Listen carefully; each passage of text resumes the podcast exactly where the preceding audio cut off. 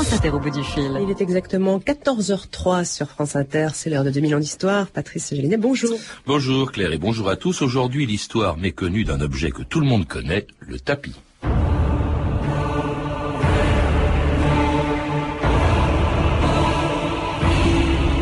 Les orientaux, les persans et les autres ont avant tout imprimé un dictionnaire complet de cette langue de l'œil qui écoute.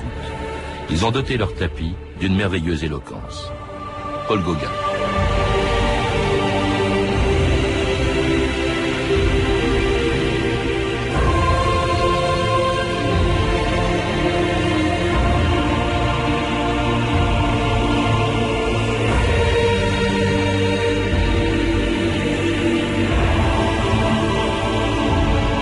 Dominant d'histoire.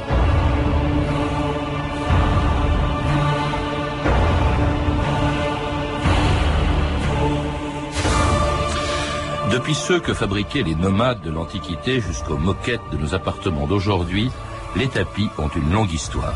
Tapis noués ou tissés, tapis de laine, de soie ou de coton, tapis de prière ou de décoration, tapis de sol ou tapisserie des gobelins, tous sont inspirés des générations d'artisans qui, au fil des siècles, ont fait de leur travail un art à part entière et la réputation des tapissiers d'Ispahan, de Samarcande, de Khorasan, de Shiraz ou d'Aubusson.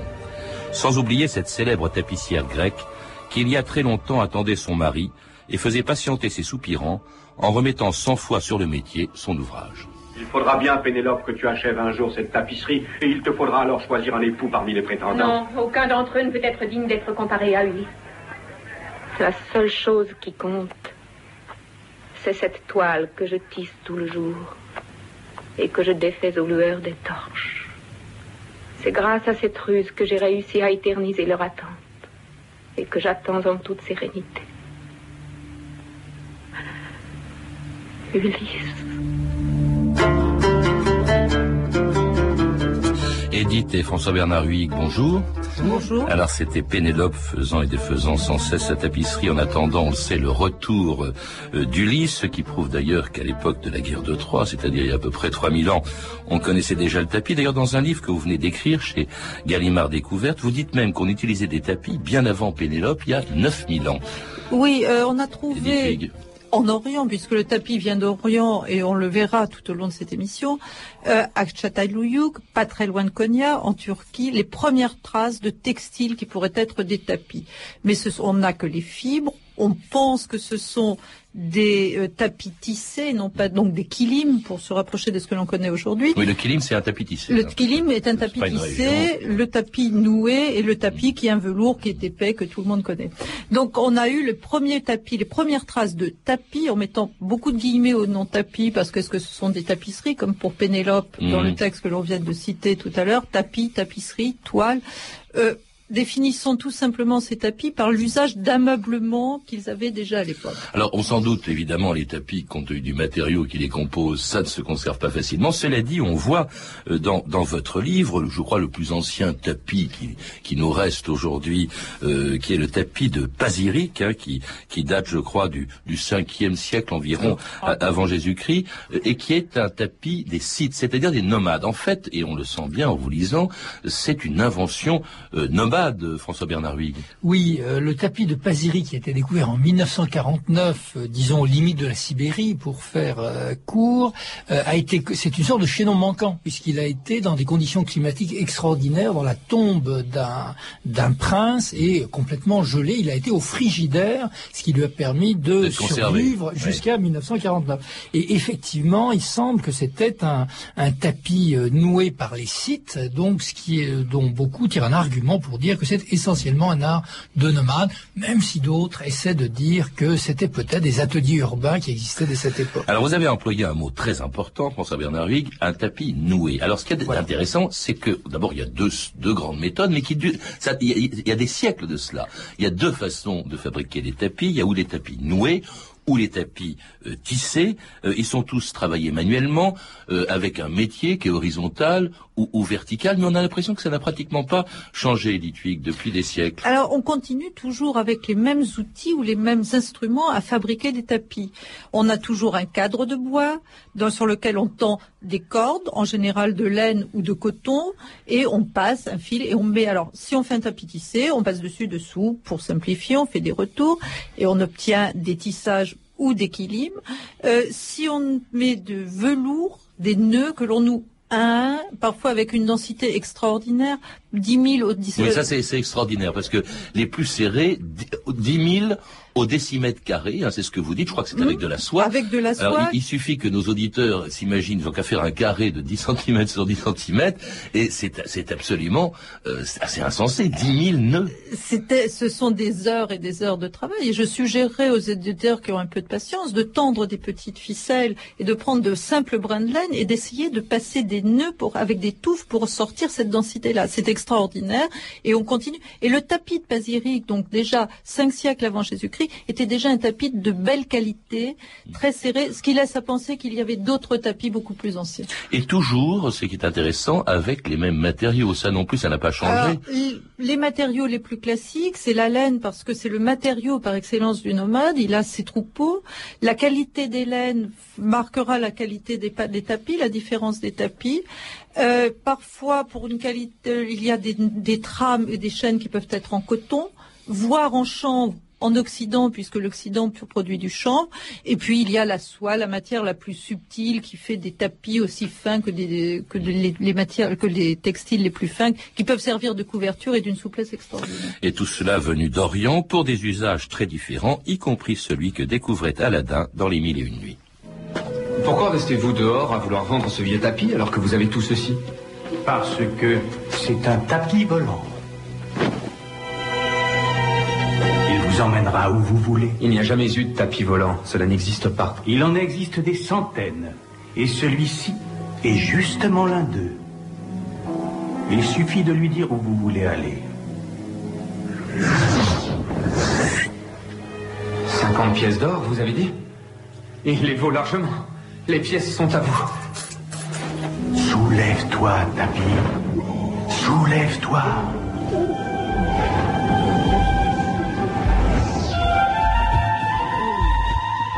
Alors les tapis volants n'existent que dans les mille et une nuits. En revanche, j'étais très étonné par la quantité euh, incroyable d'usages que l'on pouvait faire euh, avec des, tapis. Les tapis ne sont pas tous comme on le croit ou comme on les utilise en, Occident, des tapis de sol, euh, François Bernard Huyghe. Oui, ça a même été plutôt l'exception, au moins en Occident, où on ne foulait pas comme ça des tapis qui, qui, étaient exotiques, qui venaient de très loin, qui coûtaient très cher, ou alors on marchait dessus pour, si on était prince ou au cours de certaines donc c'était un usage qui était très réglementé.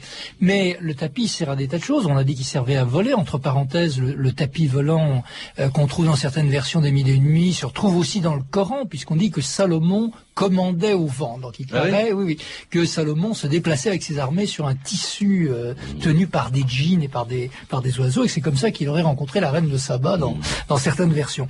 Mais si on revient un petit peu sur Terre, euh, on s'aperçoit que le, le, tapis sert à énormément de choses aux nomades. C'est léger, c'est transportable, c'est souple, et de surcroît... on le transporte même d'ailleurs en cours de fabrication, puisque le métier se replie et on le met sur les sur les chameaux, sur les chevaux quand on se déplace. Absolument, on peut reprendre à l'arrêt suivant le tapis qu'on avait commencé euh, à la halte précédente sur un métier euh, pourvu qu'il soit de dimension raisonnable et, plutôt euh, plutôt horizontale.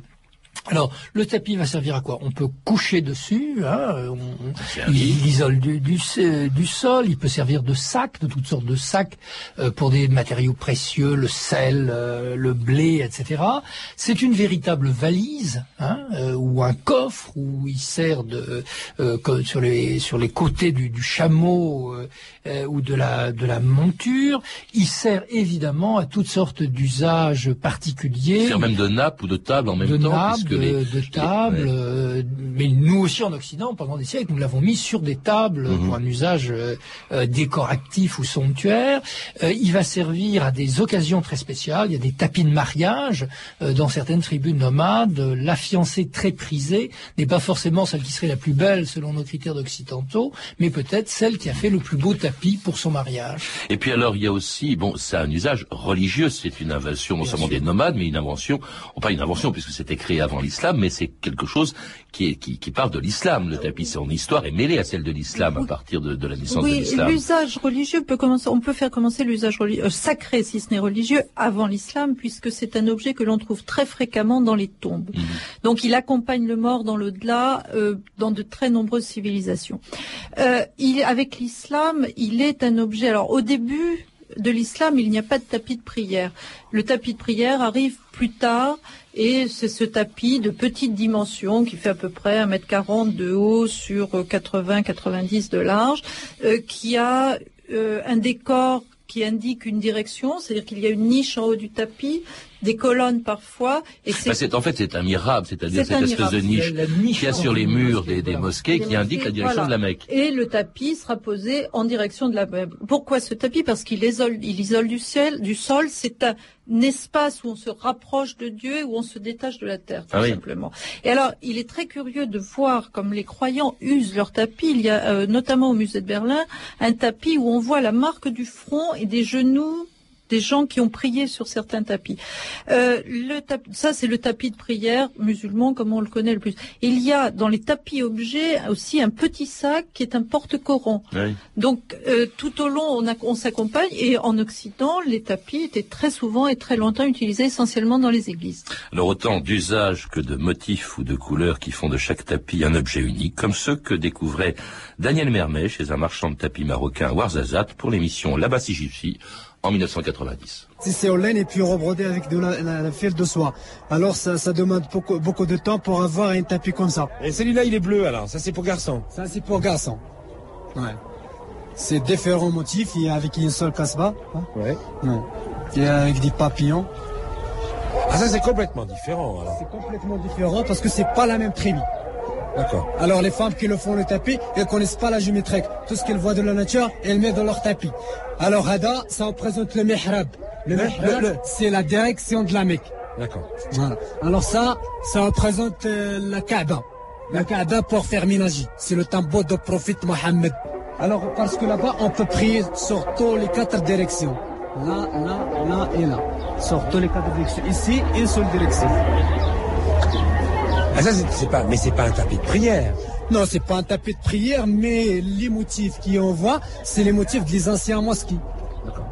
Alors tous les tapis, euh, on vient de l'entendre, ont une signification. François Bernard Huyghe, vous parlez même dans votre livre d'un vocabulaire du tapis. Oui, tout à fait. D'ailleurs, il faut un glossaire pour le comprendre, puisqu'il y a des noms selon les tailles, euh, selon les usages, et que de surcroît, euh, les thèmes des tapis euh, sont extrêmement précis. Certaines tribus, certaines régions en emploient, d'autres pas.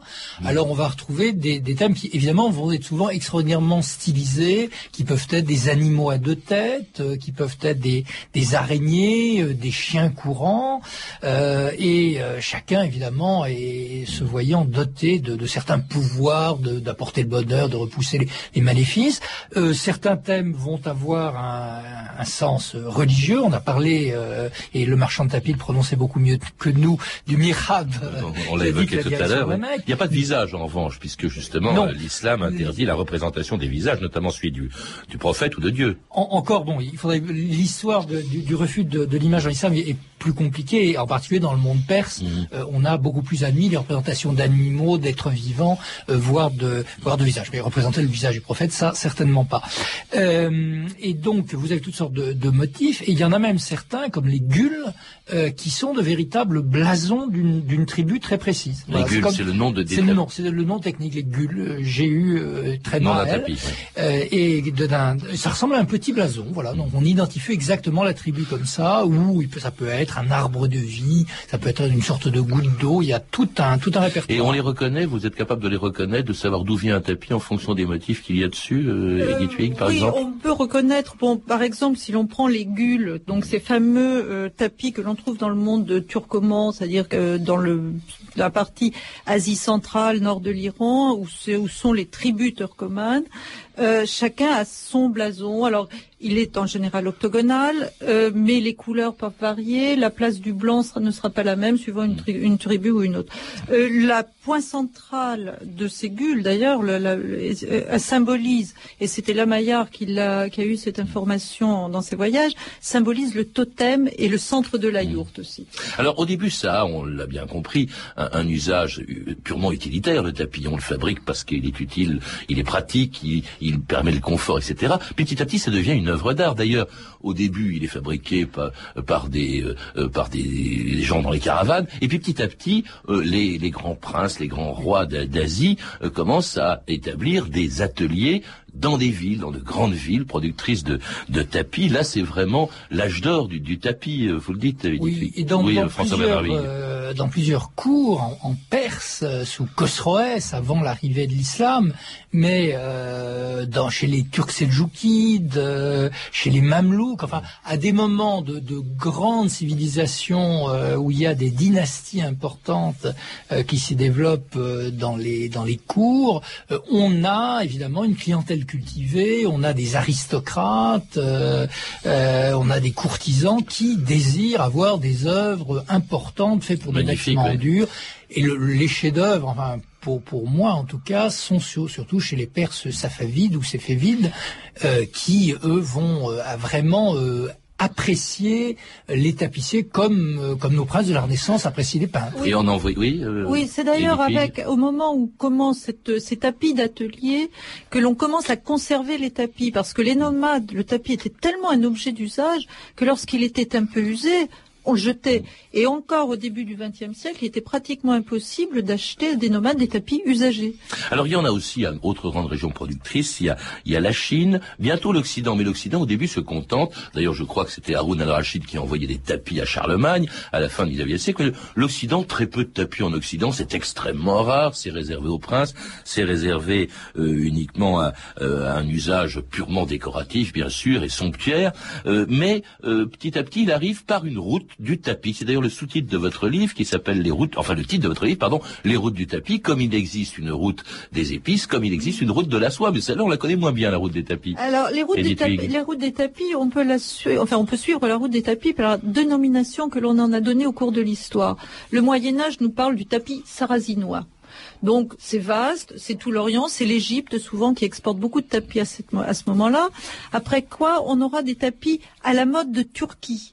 Et on aura des tapis. Alors la Turquie, ce sont toujours les ports de sortie d'exportation du- du tapis qui donnent leur nom. Donc c'est Izmir, Smyrne, euh, c'est euh, bon Konya, on connaît un peu, on connaît un peu les Ouchaks, mais même pas. Et le tapis persan arrive en troisième position. Donc la, route des tapis suit ces trois grandes étapes. Alors ça finissait par coûter cher à tel point que des gens aussi économes que Colbert, hein, sauf pour lui-même, mais euh, commençaient à s'intéresser à la fabrication. On à en fabriquer nous-mêmes plutôt que d'en importer euh, en Occident, en Espagne d'abord évidemment puisqu'elle a été sous présence musulmane pendant des siècles, et puis en Angleterre, et puis en France avec. Alors là c'est une affaire d'État. Hein, euh, à partir de Henri IV, on, on aide, on encourage, on crée les rois créent de, des grandes manufactures. hein. Euh, Il y aura la savonnerie, euh, il y aura Aubusson, il y aura les gobelins. Mais c'est vraiment, ils attachent une grande importance, François Bernard Huyghe. Oui, ben d'ailleurs, c'est un phénomène parallèle à celui de la, de la soie et des épices, puisque ce sont des produits du, du lointain qui coûtent euh, très cher, des produits de luxe. Pourquoi ne pas les fabriquer ou aller les chercher euh, euh, soi-même? Bien, c'est ce qui se passera en effet quand un, monsieur qui s'appelle tout simplement Dupont euh, pre- suggérera à Henri IV de créer des manufactures et il a un discours économique tout à fait explicite euh, et il dit, euh, enfin il ne le dit pas dans ces termes modernes, mais euh, préservons notre balance commerciale de ces, de ces importations qui nous coûtent fort cher euh, et nous serons capables nous aussi de produire des tapis à la manière des Sarrasins, donc des ateliers comme ceux de la savonnerie qui étaient établis dans une ancienne manufacture de savon. Ils vont durer euh, euh, pendant fort longtemps et en particulier euh, vivre des grandes commandes royales comme bien sûr les tapis et tapisseries de Versailles. Ah oui, alors là c'est extraordinaire parce qu'il y en a qui sont reproduites dans votre livre avec des tapis gigantesques et absolument magnifiques. Alors nous parlions tout à l'heure de ces malheureux nomades qui passaient un temps incroyable à faire 10 000 nœuds au décimètre carré de tapis, plus d'une journée de travail. Euh, quand on rentre dans les tapis de Versailles, on, on peut parler là d'années de travail hein, pour Oui. reproduire certaines très grandes pièces. Et une tradition d'ailleurs qui s'est maintenue euh, sous la République, bien après Louis XIV. Euh, on écoute ce reportage justement d'un après-midi de France Culture au Gobelin en 1976. Le métier se trouve à la verticale, bien sûr, devant l'artiste, celui qui travaille sur l'envers.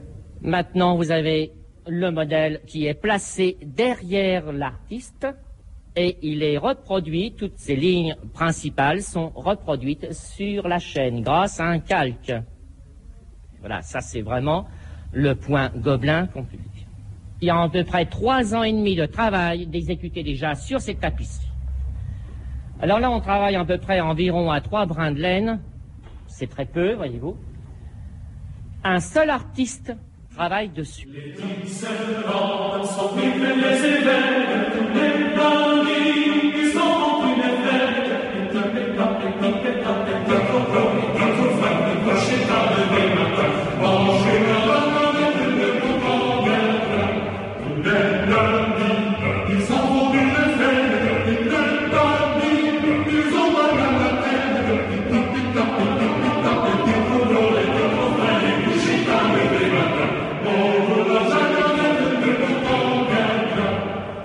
Dans le reportage qu'on a entendu juste avant cette chanson, Edith Puig, il a été question de calque. Alors c'est une chose dont on n'a pas parlé, euh, mais c'est c'est apparent, c'est une œuvre d'art et faite à partir du dessin d'un artiste, le- ce qui a été fait au Gobelin, mais aussi déjà dans le passé. Alors, dans le passé, et en Orient comme en Occident, en Perse, les miniaturistes qui ont fait les, fab- les sublimes mi- miniatures persanes ont fait aussi des cartons pour les tapis. C'est ce qu'on appelle un carton. hein, C'est ce qu'on appelle un carton, comme en Occident, des gens comme Le Sueur, dont on peut voir les tableaux et même les cartons au Louvre, ont travaillé pour les grandes manufactures royales. Et cette tradition du tapis lié à l'artiste, on va re- reprendre la citation de Gauguin que vous aviez que vous avez donnée au début de cette émission, euh, les artistes s'emparent de la matière tapis pour faire leurs œuvres d'art, pour réaliser leurs œuvres d'art. Euh, cette tradition se perpétue jusqu'au XXe siècle et encore aujourd'hui, puisque des gens comme Léger, euh, Matisse ont exécuté des cartons de tapisserie.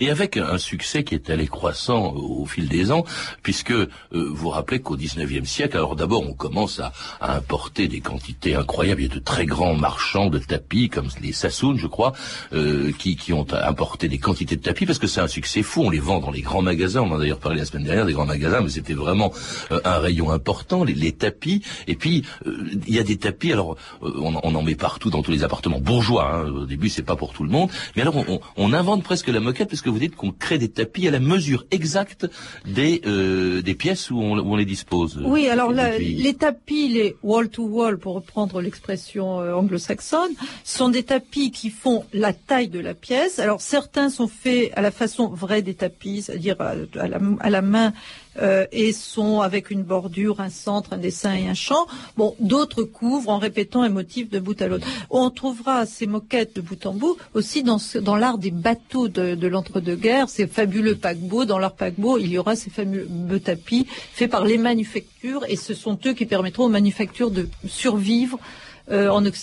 Et justement, en Occident, où l'art du tapis a un tel succès qu'on assiste à une espèce de, de retournement extraordinaire. Autrefois, la route du tapis, vous l'avez rappelé, euh, venait de aller de l'est vers l'ouest, de l'orient vers l'occident. Eh bien, elle fait le contraire. Écoutez ce reportage de France Inter, euh, le 24 septembre 1986. Les tapis volants, des tapis volants qui existent toujours, c'est presque un conte, mais cette fois ils prennent les avions de ligne pour voyager. 48 tapisseries d'Aubusson dans la Creuse, toutes des pièces uniques qui ont été livrées cette semaine à un prince en Arabie Saoudite pour la décoration, vous l'imaginez, de son palais. 48 tapisseries originales pour quelques 3 millions de francs qui ont été tissées dans les ateliers de Philippe Equet, vous allez l'entendre, maître lissier à Aubusson.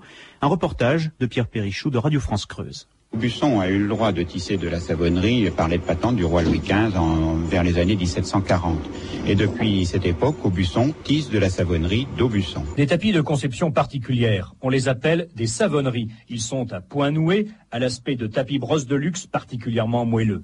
Une technique dans laquelle Aubusson et Philippe Equet sont passés maîtres. C'est quand même extraordinaire de penser qu'aujourd'hui, c'est l'Occident, en l'occurrence la France, qui vend des tapis à un prince euh, d'Arabie Saoudite. C'est quand même fabuleux. C'est plutôt bon bon signe d'ailleurs pour la. Oui, pour la- enfin, ça, oui, c'était il y a déjà 20 ans. Et malheureusement, à Aubusson, lorsqu'on visite Aubusson, on se rend compte qu'il n'y a pratiquement plus de Ah oui. tapis. Les tapissiers, les tapisseries d'Aubusson aujourd'hui sont, les tapis d'Aubusson sont aujourd'hui très souvent fabriqués en Chine pour des raisons bien évidentes de coût de la main d'œuvre. Alors il y a ça, il y a aussi, on n'en a pas parlé, mais l'apparition de l'industrialisation dès le, le 19e siècle. Est-ce que ça nuit euh, finalement à la production? Après tout, ça n'a fait que la multiplier. Est-ce que d'ailleurs aujourd'hui un profane, comme, comme on peut l'être, comme je le suis d'ailleurs, comment est-ce qu'il distinguera un tapis industriel euh, d'un tapis artisanal? Euh, je enfin, c'est très facile, hein, dans la mesure où le tapis, industriel est extrêmement mécanique, les, nœuds ont une régularité, les couleurs sont le plus souvent synthétiques alors qu'elles sont naturelles sur les tapis orientaux. Et puis il y a des certificats puisque tous les tapis orientaux se vendent normalement avec un certificat d'exportation. Bon,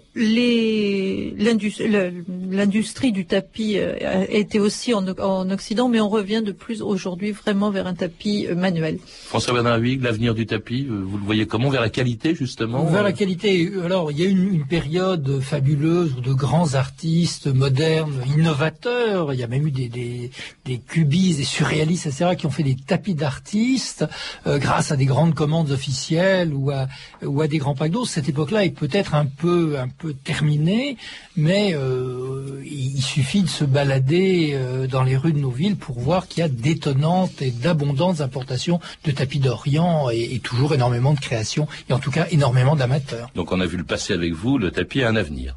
Je le crois. Merci Edith et François Bernard Huyghe. Je, je rappelle que vous avez euh, consacré d'ailleurs plusieurs ouvrages déjà aux grandes routes commerciales, dans la route de la soie et des épices, mais euh, je vous vais vais venir aujourd'hui pour un livre, La route des tapis, qui est passionnant et qui a été publié aux éditions Gallimard dans la collection Découverte. Euh, je rappelle aussi qu'en ce moment même, je crois, il y a une exposition à l'Institut du monde arabe qui s'appelle Le ciel dans un tapis, qui est une belle exposition, Edith Huyghe, vous l'avez dit. Euh, c'est une exposition qui nous permet de voir des merveilles, puisqu'il y a beaucoup de tapis anciens depuis le XVIe siècle, euh, qui passeront quelques jours à Paris encore. Ça se dure jusqu'au mois de mars. Jusqu'au 27 mars. Jusqu'au 27 mars. Et donc, All- Allez-y, c'est vraiment. euh, on peut avoir pour la première fois une vraie sensibilité au tapis ancien. J'y vais de ce pas parce que vous m'avez donné envie d'y aller. Vous avez pu entendre des extraits des films Ulysse de Mario Camerini et Les Mille et Une Nuits de Steve Barron disponibles en DVD chez Fridolfin. Ces références sont disponibles au 32 30, 34 centimes la minute ou sur franceinter.com. C'était 2000 ans d'histoire avec aujourd'hui sur le métier les tapissiers Patrick Henry et Sophie Moreno, Claire Destacan, Claire Tesser, Violaine Ballet et Sandra Escamez et la Pénélope de 2000 ans d'histoire, Anne Kobilac.